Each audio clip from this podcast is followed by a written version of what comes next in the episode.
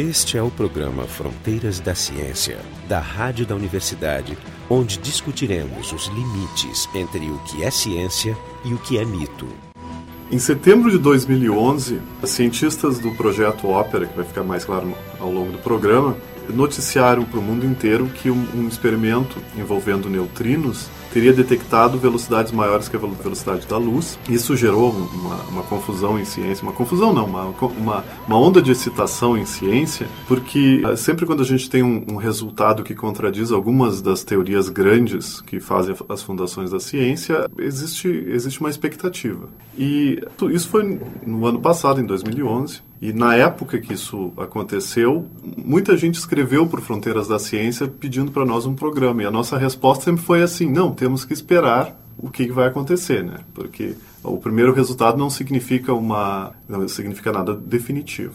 Então, agora, passados quase, seis quase meses. seis meses, é, a gente pode ter uma ideia clara do que está acontecendo. Então, para isso, vamos fazer esse programa de hoje. Os convidados são os físicos eh, de partículas que já tiveram aqui no, no, no programa, o, o Magno Machado, e o Dmitry Radimichev e eu, o Marco de Arte. Então, eu queria só começar, então, algum de vocês. O Magno explica um pouco da história desse, desse experimento que, é, que foi importante no ano sim, passado. Sim, sim. É, deu um rebuliço na, na mídia, né, porque ela, esse experimento apresentou um resultado que é incompatível, a princípio, com a relatividade especial de Einstein, particular o valor da velocidade da luz para partículas, né? O valor da velocidade limite para partículas. Nesse caso, ele estava medir um tempo de voo em que esses neutrinos, né, que é um, é um tipo de partícula elementar, viajariam que mais rápido que a luz no vácuo. E quanto mais rápido era? 60 isso? nanosegundos. Eu vou explicar um pouquinho o experimento. Então, experimento, a ideia do experimento era, depois eu vou falar por que, que eles fizeram esse experimento, mas a ideia do experimento é o seguinte: só você gera um feixe de neutrinos e um laboratório, que no caso é o CERN, e esse feixe de neutrinos é enviado para outro laboratório distante, no caso ali são 730 quilômetros de, de distância entre o, a fonte e o detector, né? E aí eles são detectados no laboratório de Gran Sasso, na Itália, que, como eu disse, ficam a mais de 700 quilômetros. Né? Então, esse feixe atravessa a crosta. Sim, é, o neutrino é um... ele atravessa tudo. Né? Exatamente. Né? Bom, aí eles mediram ah, o tempo de voo, eles são capazes de fazer isso nesse experimento ópera, e eles mediram então que na média o tempo de voo é 60 nanosegundos, os neutrinos chegam uh, ah, 60 nanosegundos antes de que a luz no vácuo. Então, e a luz demoraria quanto? Eu vi que era algo como 3 milissegundos. Isso, então nessa é mesma com... distância com, com velocidade é. C fixa em, 300, então é, em 700 é, A diferença é, é, duas partes em 10 mil, Exatamente. mais ou menos. Uhum. Que é uma diferença pequena, até me surpreende que eles que eles conseguissem Sim. medir tão. Bom, isso aí abre então todo um questionamento do que, que o seu experimento está errado, que, porque ele, na princípio, ele é comparado, ele é considerado uma anomalia experimental, anomalia no sentido que ele não é compatível com nenhum outros experimentos que medem o mesmo tipo de coisa durante os, as últimas décadas aí, e também, de uma certa maneira, ele não é explicado pelo arcabouço teórico vigente. Então, começou então a, a investigação, duas linhas de investigação, uma que, que poderia estar errado com esse experimento? Aí no, eles, o pessoal começou a analisar do ponto de vista experimental a, a sistemática das medidas e de outro, claro, excitou os teóricos a tentarem ver teorias alternativas em que me permita uh, neutrinos é, viajarem essa com velocidade maior é mais interessante. Né? Exatamente. Né? começa a pensar, hum, será que não tem uma teoria que já existe, foi, foi descartada, sim, sim. Que, que, que, daria... E é interessante que o neutrino sempre traz essas, essas surpresas, acho que o Dimitri já pode encaminhar. É, o Dimitri podia Historicamente, falar. o neutrino é uma partícula que diferente das outras, né? Na realidade, o neutrino, a origem dele começa quase lá no século XIX, né, com a descoberta da radioatividade. Né? Isso é o Becquerel e depois a, o, a, os Curie, que começaram a estudar esses fenômenos de decaimentos. Né? Então, historicamente, tinham três decaimentos que eram bem conhecidos, o alfa, o beta e o gama. É, isso né? a gente até, eu acho que os estudantes agora aprendem até em segundo grau. Aprende né? isso, isso é fundamental, por isso que a gente está situando uma coisa bem uh, conhecida até uh, por estudantes. Né?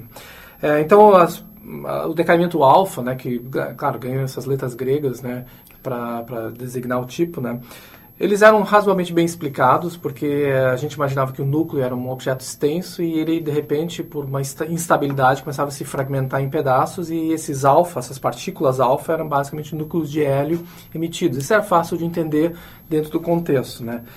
Agora, é, essa, esse decaimento beta, né, isso infelizmente não era muito fácil de entender, porque decaimento beta, com os, com os experimentos uh, posteriores a Rutherford, eles detectaram que eram basicamente elétrons ou o antielétron, que é o pósitron. Né? Então, como explicar que dentro do núcleo tinha a presença de elétrons? Né? Ah, sim, claro, porque se achava que tinha só uma coisa lá dentro. Só, né? Exatamente, só prótons e nêutrons, isso é mais ou menos estabelecido nesse período aqui, então a, a, a, o decaimento alfa era simplesmente pensar que, que uma coisa grande está se quebrando em pedaços, mas como que de repente aparece um negócio que originalmente é, não estava lá dentro? Principalmente porque o próton e o nêutron eram considerados fundamentais, né? fundamentais. indivisíveis, portanto. E o elétron se sabia mais ou menos bem, pela química, a posição dele no átomo, então ele, era, ele orbitava o núcleo. Né? Nas camadas. Nas camadas eletrônicas, né? E tinha um, um outro problema, né? conhecendo bem, aí começa a surgir lentamente a ideia do neutrino. Né? Se sabia a energia do, do, do, do, núcleo. Né? Esses elétrons que eram emitidos, eles podiam vir com qualquer energia.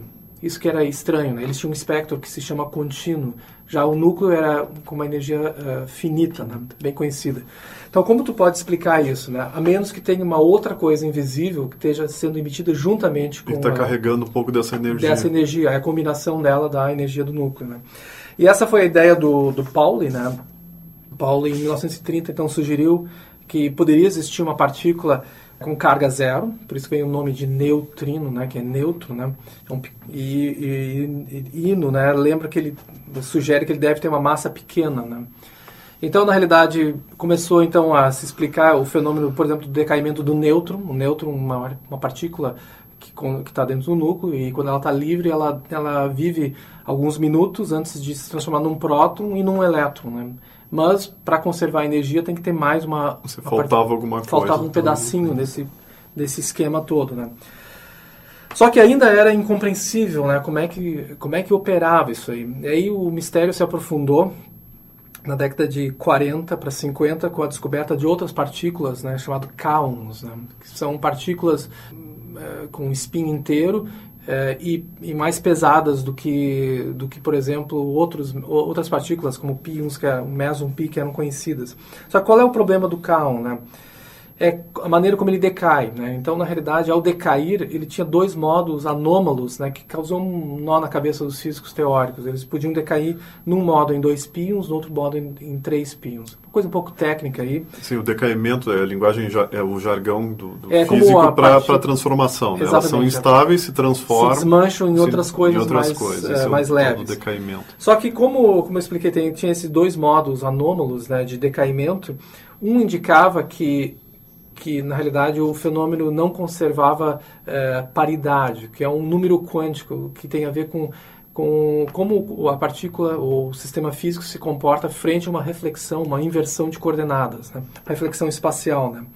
Só para resumir uma longa história, em 1950... É, a, gente, a gente lembra que volta e meia a gente cai, quando a gente começa em física de partículas, a gente cai nesse problema da complexidade, Sim. a gente tem que de alguma do, forma... E não um... só do jargão, mas é. às vezes a complexidade é, é, o centro, tem um elemento lá que é o centro da explicação. Quer né? dizer, tu tem que descascar tudo para dizer aqui... Chegar no centro, então, no núcleo. Para os ouvintes aqui, mas é, infelizmente esse é o caminho, né? porque na realidade a gente está se aproximando do que é chamado de interação uh, nuclear fraca, né?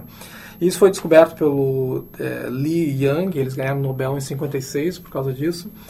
E basicamente aí eles, eles caracterizaram que é, na realidade existiam neutrinos que carregam é, uma propriedade de serem de mão esquerda. Isso é um número quântico que ganha esse número, né? mas existiam também os antineutrinos que eram de mão direita. Então na realidade a interação fraca, que é a parte que o Magno estava começando a explicar sobre o modelo padrão, ela se divide entre a existência de elétrons e neutrinos de mão esquerda, é assim que é construído, e pósitrons e antineutrinos de mão direita. Né?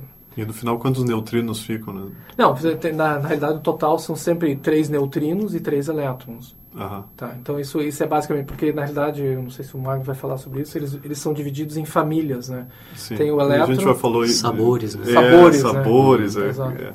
Então, digamos assim, são em poucas palavras é, o, o, histórico dos neutrinos, né?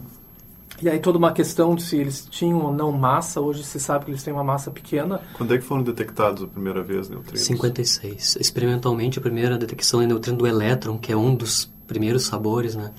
Foi em experimento de usando minas, né? Porque você precisa de uma área muito eu grande. que se discutia isso muito, que era muito 56. difícil detectar eles. É, porque né? como a, na interação forte, na interação fraca, desculpa, na eletrofraca, o acoplamento do neutrino, ou seja, como é que ele interage com as outras partículas, é, é o acoplamento é muito pequeno, é dado pela constante de Fermi.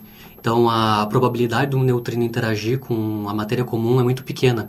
Então você tem que ter um, um volume de detecção enorme para você ter número suficiente de eventos. O teu detector tem que ser É enorme. gigantesco. Então, É. em geral, nos anos 40, 50, a partir dos anos 50, se usavam minas, né? E você colocava dentro dessas minas, que é uma área grande, né? Um volume grande, você colocava material de detecção. Eu sei que em 56, que são as primeiras detecções de neutrinos, se usava a interação do neutrino com cloro, gerando argônio. Então, tinha enormes volumes de cloro nessas... De, nessas ahm, nesses, nessas, tanques, cavi- nessas- né? nesses tanques dentro dessa, dessas minas. Claro que as minas também eram úteis para blindar um pouco a radiação do raio cósmico, né? Ah, você, tá. tem, você tem ao mesmo tempo um volume, um lugar que é, é capaz de conter um volume grande de, de detecção, é mas também está automaticamente, naturalmente protegido por radiação de, de raio cósmico, né? Aham. Então já está bloqueado. Claro que depois, lá nos, a partir dos anos 60, 70, foram construídos experimentos específicos, né? Também ainda em subterrâneo, a gente chama underground, underground experiments. São sempre, por exemplo, tem um experimento gigante na Antártida, usando gelo como detector. Então, no, no, no- a, sei lá quantos quilômetros abaixo da, da crosta ali da, da Antártida, tem o detector, que é o Ice Cube, cubo de gelo, né? Em que o elemento de detecção é o próprio gelo. Ah, isso é Que- interessante. Isso. né? E o- no Japão existe o Kamiokande, o Super Kamiokande, que são dentro de minas também, né? Usaram uma mina Kami- Então, hoje em dia, a detecção de neutrinos é uma coisa que eu posso dizer bem, que é, bem que é pedestre. Pedestre, exato. Pedestre. O pessoal controla muito bem esse tipo de... Porque eu me lembro de discussão, claro que essas coisas aconteceram muito antes. Mas desse- só para só pra voltar ao assunto, nos anos 56, então, foi descoberto o neutrino do, do elétron, que é o primeiro sabor, o tipo de neutrino, né? No ano 62, foi descoberto, ou medido, né, detec- detectado o neutrino do Moon, e só nos anos 2000 foi detectado o neutrino do Tau, que seria o último, O último neutrino, neutrino. associado com o lepton Tau. Então, a gente conhece, já detecta os três, sendo que o primeiro é lá dos anos quase 60, Sim, 56. É uma história longa. E especificamente esse ópera, ele está detectando feixes de neutrinos do Moon. É, pois É o isso segundo fa- sabor, O, o né? Dimitar falou um pouco da história do neutrino e uh, eu queria voltar então ao nosso, o nosso foco do programa, que é o, o projeto Ópera. O que, Uhum. Que ele faz? Qual é o É, objetivo? O objetivo principal do, do, do projeto Ópera, ele está dentro de um escopo de experimentos em que tenta de- determinar parâmetros numa coisa que a gente chama de oscilações de neutrinos. Ou seja, já é sabido há algum tempo que os sabores de neutrinos, durante a viagem de um certo feixe de neutrinos, ele pode mudar de sabor, ou seja, mudar de tipo durante a viagem. Então, dependendo da energia dele e qual é, é a distância que ele viaja, ele pode mudar sim de sabor. Ou seja, um neutrino do elétron original pode mu- mudar para neutrino do Moon e em algum momento mudar para neutrino do tal, se for o caso, dependendo se a distância e a energia for dizer, compatível. ele Eu tem- posso mudar sabores. Mas tem, tem, uma, tem uma lei? Como é que isso Sim, acontece? existe um- um- uma teoria A cada que é a teoria 200 milissegundos? Sim, sim, sim. É uma coisa assim? Não. Então, existe uma, uma teoria, na verdade é um modelo, né, um modelo de oscilação de neutrinos em que você é capaz, dentro dessa teoria, é capaz de calcular as taxas de... a probabilidade de sobrevivência de um certo sabor. A, essa probabilidade de sobrevivência depende basicamente de dois parâmetros. Um é o ângulo de mistura, é um ângulo associado com a mistura, que, claro, isso aí entra numa matriz... Nessa Aquele- matriz de mistura, e dentro dessa matriz de mistura, você tem cossenos, ossenos desses ângulos de mistura. Ah, quer dizer, no fundo eu não posso dizer que, o, que existe um neutrino tal. O neutrino é sempre uma mistura É uma dos mistura. três. Não, não desses três de sabor. São três neutrinos físicos, que são os autoestados de massa. Nessa teoria de oscilação de neutrinos, na verdade, o que existe são três neutrinos com massa definida, que são os neutrinos físicos. Esses a gente não vê por interação, a gente não enxerga, porque os neutrinos físicos não interagem com os bósons da interação fraca. O que a gente vê pros- usando os bósons da interação fraca, que são criados e detectados, são uma mistura quântica desses três. Então, por Complicado, isso que é né? possível mudar de sabor durante a viagem, porque a, a, a proporção desses três neutrinos físicos vai mudando conforme você vai a energia e o deslocamento. Então, basicamente é isso. Mas o que eles querem medir nesses experimentos, basicamente, são esses parâmetros da teoria da oscilação de neutrinos, que é o ângulo de mistura e uma outra coisa muito importante que é a diferença de massa entre os estados de neutrinos físicos. Então, os parâmetros que saem do fitting, né, do ajuste os dados experimentais desses é, experimentos são os ângulos de mistura, ou seja, qual é, é o ângulo de mistura entre o neutrino do elétron, o neutrino do tal, neutrino do muon, neutrino do, do, do tal, e o, a diferença de massa dos neutrinos físicos. A gente não sabe exatamente a massa dos neutrinos de sabor, que é o que a gente mede. Não tem como saber, porque são uma mistura de estados quânticos, então... Aham, Tá? São, só o que é definido é a massa dos estados físicos, não dos estados medidos, que são os estados de sabor. E a ideia até, por que, que tá, o pessoal está pesquisando essa oscilação de, de neutrinos? Por que, que eles têm que... Por que, que essa teoria foi inventada, né? Porque a princípio, não, por que, que precisa essa teoria para misturar neutrinos? O problema é que existia an- anteriormente, desde os anos 60, 50, anomalias experimentais, primeiro, com a medida do fluxo de neutrinos de elétron vindo do Sol. Ah, isso A gente eu me medi- lembro disso, exatamente. Não, não era uma coisa tipo que se esperava muito mais muito mais. do que A se gente- detecta. A, gente- detectava, ou detecta ainda muito menos neutrinos do elétron vindo Como, do Sol como se o do Sol que fosse vindo muito da, mais frio do que a Exatamente, gente do que vindo da teoria padrão, modelo padrão solar que a gente chama, né? E uma, uma das maneiras de explicar essa anomalia, e é bem foi, foi de sucesso essa explicação, isso remonta à física teórica lá no Pontecorvo, nos anos 30, que ele foi o primeiro cara a propor esse tipo de, de, de, de mistura, né, para neutrinos, foi que nessa viagem do Sol até a Terra, onde estão os detectores que medem ah, os neutrinos do elétron, os neutrinos do elétron transmutam, ou seja, eles oscilam para neutrinos do muon. Então você enxerga muito, muito menos neutrinos do elétron chegando do que o original vindo da fonte Sim, a Sol. forma de detectar os neutrinos do muon e do elétron são diferentes. São então, diferentes, então tu não exatamente. vê com o detetor que está, vamos dizer, sintonizado para um, tu não vê o outro. Mais ou menos. A maioria dos experimentos antigos só detectava um tipo de, de sabor, só neutrinos do elétron e o resto tudo era apagado. Os experimentos mais novos, tipo o Snow e o Super Kamiokande, não, o Snow particularmente. eu gosto desses nomes. Snow. Snow, Esses nomes são- são, são acrônimos, siglas, são- são acrônimos para os nomes originais dos experimentos. Então, existem experimentos atuais que permitem mapear ah, diferentes tipos de sabor vindo. Então, eles, eles têm uma técnica experimental que eles diferenciam entre os sabores. Mas os originais, não. Só mediam um e tinha déficit desse, dessa chegada. Então, uma maneira de salvar as aparências era ou a teoria estava errada ou o experimento estava errado. Como basicamente os experimentos não estavam errados, a teoria tinha que se mexer. Né? Então, a, a proposta é misturar e, e é muito, foi muito Que, que é justamente sucesso. o contrário do que a gente vai. A conclusão aqui no final desse programa vai ser o contrário dessa, né? Sim. Mas tinha um outro problema, tinha uma outra anomalia além do neutrino do elétron, que é salvada as aparências por essa troca de sabor do neutrino do elétron com o neutrino do muon. Também tinha uma outra anomalia associada com os neutrinos atmosféricos. Aí a fonte são raios cósmicos que interagem com a atmosfera, já gera uma cascata, né? E aí aparecem neutrinos também. Aí era um déficit de neutrinos do muon. A gente, a teoria previa uma fluxo de chegada de neutrinos muons que era de novo a maior do que o que era me- medido. Medido, Quer dizer que tudo apontava na direção da troca. da troca. Eu tava Do- do- esperando dois tanto- grandes, duas, duas grandes anomalias, neutrinos solares e neutrinos do, de neutrinos atmosféricos, levam a uma corroboração que essa hipótese de oscilação de neutrinos é, é, existe mesmo. Ou seja, ela funciona, ela salva as aparências do ponto de vista É, ela é, e a teoria é boa. Mas então, esses experimentos, o Opera é um, é um que a gente chama de um experimento de neutrino de acelerador, né? Que a gente tem controle sobre o feixe. Seja, tu porque no Sol, ele- porque no Sol e no, nos raios cósmicos não tem controle do feixe. Agora, nos, em aceleradores a gente tem controle do feixe. Então esse é um típico experimento de neutrinos gerados em acelerador. E aí, aí sim eles querem medir os parâmetros da Então, oscilação. Então tu gera, tu sabe quando tu foi, Aham. foi quando começou o feixe, depois tu, tu mede o tempo No de CERN, voo. então o CERN usa os feixes de próton, eles colhem esses feixes de próton com um, um alvo fixo, que é carbono, basicamente é um grafite, né?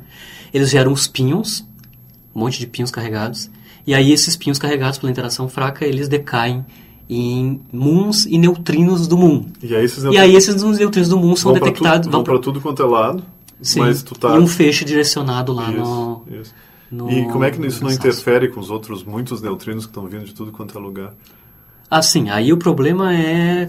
Claro, tem blindagem. Lá o grançaço é numa montanha, de novo. É, é um experimento específico para neutrinos, né? Então ele está Ah, todo tá. blindado. Esses que tu está produzindo seria um pulso grande comparado Sim, ao comparado background. com o background, né? Ah, Então, tá. tirado Eu vou só interromper dizendo que para dar minha propaganda de sempre, dizendo que esse é o programa Fronteiras da Ciência. A gente está discutindo aqui o, o experimento dos. Eu vou dizer o nome assim, o, o experimento dos neutrinos superluminares. Mesmo que a gente no final conclua que não houve esse experimento, ou pelo menos os neutrinos não eram superluminares. Ah, o nosso site é o, é o, é o frontedaciencia.urgs.br e, se possível, eu acho, Não sei como é que a gente está, porque a gente está correndo atrás da máquina, a gente vai botar o, o material de estudo para quem quiser se aprofundar mais. Então, uh, qual era a questão que a gente estava agora? Está uh, descrevendo o experimento, o experimento, né? E, bom, e o resultado do experimento? O resultado do experimento, então, o, a medida do, da, do tempo de voo do neutrino é um subproduto desse experimento. E não é o, que não é o foco. O foco não era esse, mas eles são capazes de medir os tempos de voo.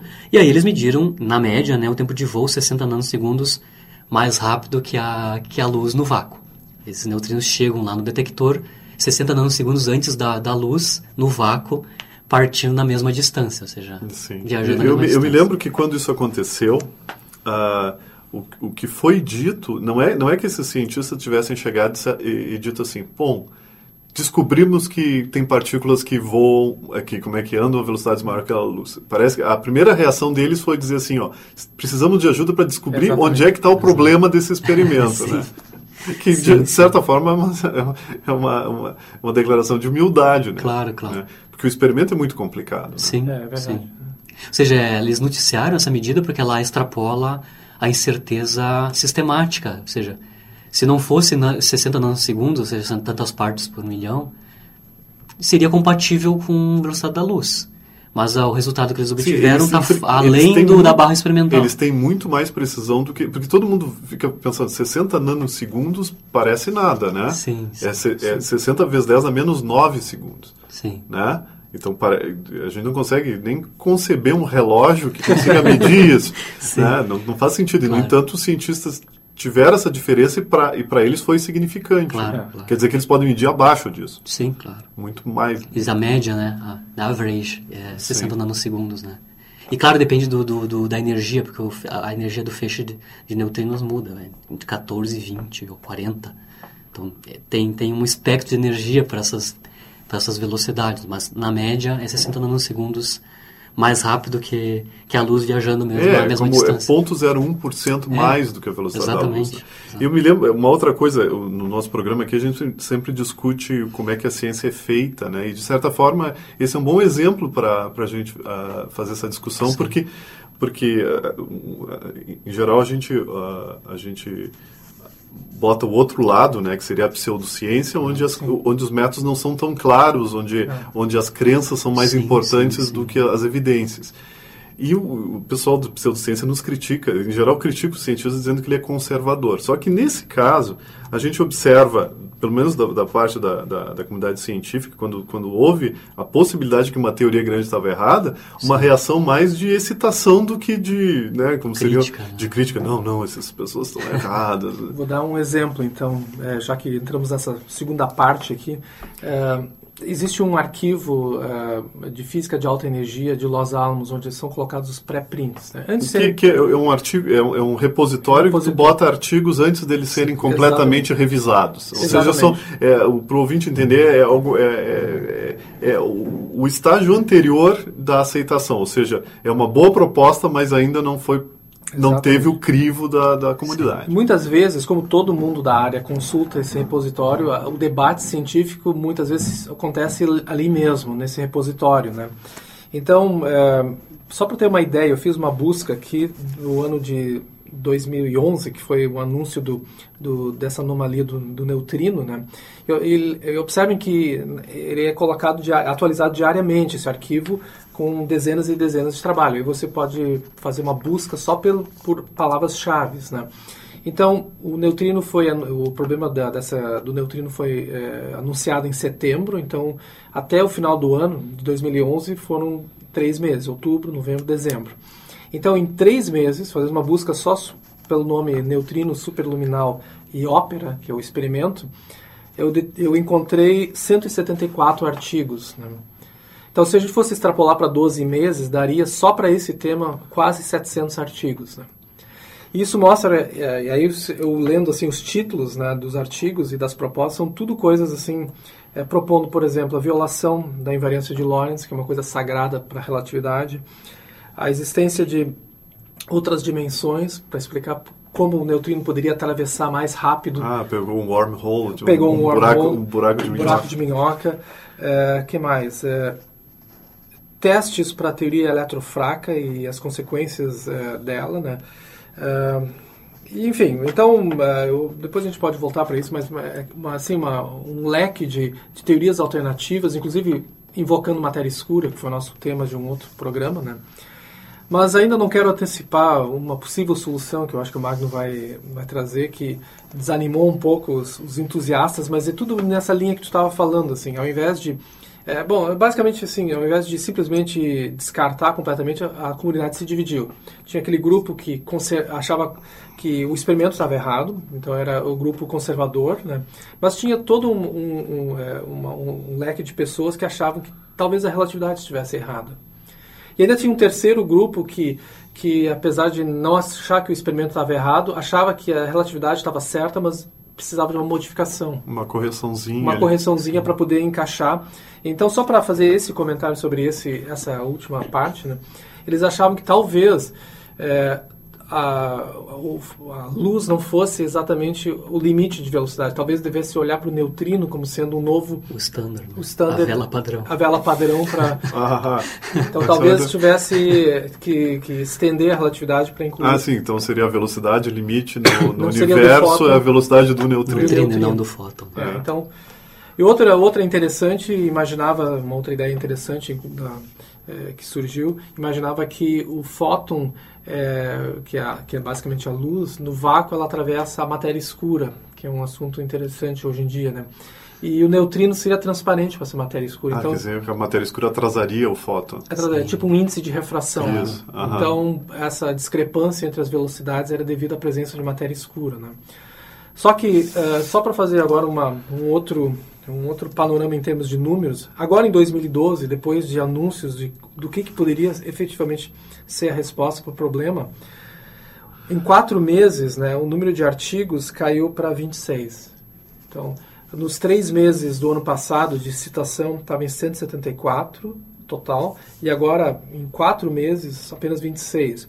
Que totalizaria neste ano, se, todo, se a gente fizesse, considerando isso uma média, assim, um total de 78 artigos apenas. Ou seja, um décimo daquele, que... daquele do ano passado, se a gente imaginasse o ano Sim, inteiro. porque cada vez que tem uma, que cada vez que tem um resultado inesperado, eu acho que a, o pessoal bota bota a cachola a funcionar, Sim, né? Exatamente. Atrás de explicações teóricas para aquilo. E isso, é. isso vamos dizer, é a força da ciência, é né? Força da ciência. Tem gente que pensa dos dois lados. Exato. Porque imagina se a ciência fosse baseada baseada em dogma, tu teria o, o, grupo inteiro pensando num, num dos lados. Caminho, né? né? Exato. E isso, isso não funciona. Então eu queria terminar o programa. Então a, a mensagem para levar para casa é que realmente os neutrinos ainda são bem, são bem comportados, ainda se comportam de acordo com a relatividade.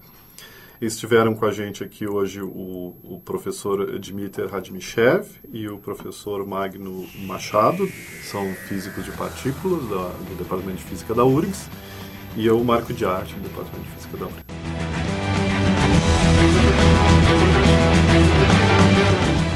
O programa Fronteiras da Ciência é um projeto do Instituto de Física da URGS, técnica de Gilson de Césaro e direção técnica de Francisco Guazelli.